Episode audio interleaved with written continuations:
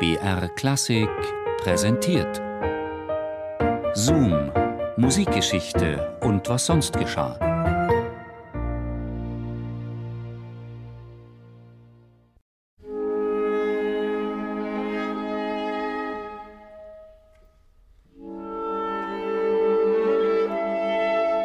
Es ist eine Männerfreundschaft der besonderen Art, eine künstlerische Beziehung mit musikgeschichtlicher Bedeutung, in der sich, wie in kaum einer anderen, die Entwicklungen der Musik des 20. Jahrhunderts widerspiegeln, zwischen revolutionärem Aufbruch in die Moderne, ästhetischen Glaubenskriegen und konservativer Gegenreformation.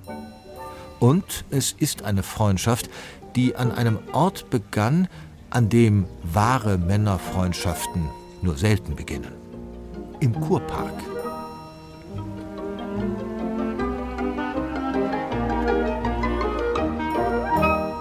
Montreux im Jahre 1913. Als Treffpunkt der europäischen Aristokratie ist der Klimakurort in der Lage, sich einen besonderen Luxus zu erlauben. Ein Orchester, das das vornehme Publikum ganzjährig mit mehr oder weniger leichten Klängen beglückt.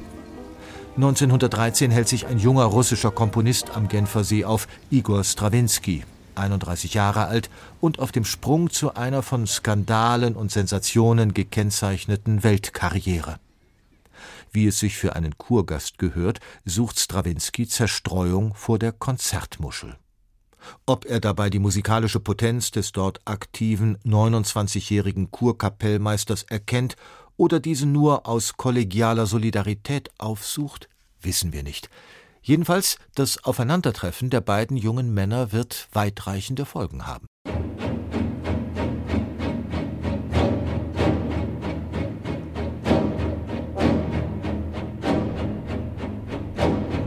Ernest Ansermet ist der Name des Kurpark-Maestros, der an der Seite Strawinskys zum Stardirigenten und einem der meistdiskutierten musikalischen Denker seiner Zeit aufsteigen wird.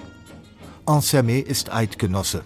Im malerischen Vevey am Nordostufer des Genfer Sees kommt er 1883 zur Welt. Der Sohn eines Geometers ist eine Doppelbegabung. In Lausanne studiert er zunächst Mathematik, denn die Schweiz ist damals nicht gerade der Ort für glänzende Tonkunstkarrieren. Deshalb zieht Ansermet nach Paris, offiziell um an der Sorbonne zu promovieren. Die Metropole der Grande Nation ist um 1900 unbestritten die Kunsthauptstadt der Welt. Debussy, Ravel, César Franck. Begierig nimmt Ansermet die unterschiedlichsten Eindrücke auf. Dann geht er nach Deutschland, um bei Felix Mottl und Arthur Nikisch das Handwerk des Dirigierens zu lernen. Im Jahr 1910 kehrt Ansermet nach Montreux zurück und übernimmt die Leitung der Kursaalkonzerte. Musik ist für ihn damit endgültig von einer Leidenschaft zum Lebensunterhalt geworden.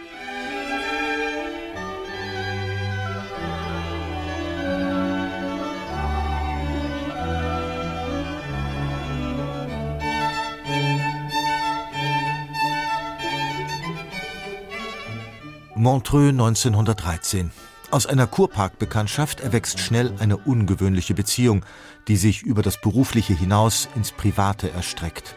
So findet Stravinsky in Ansermets Villa La Pervenche ein neues Zuhause.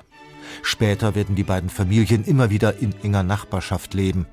Und sind die Künstlerfreunde in musikalischer Mission unterwegs, dann teilen sie ein Hotelzimmer.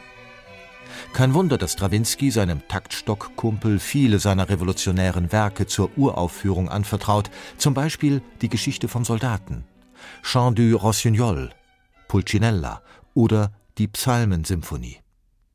Ansermet und Strawinsky, das ist der Schock der Moderne, der aus dem Kurpark kam.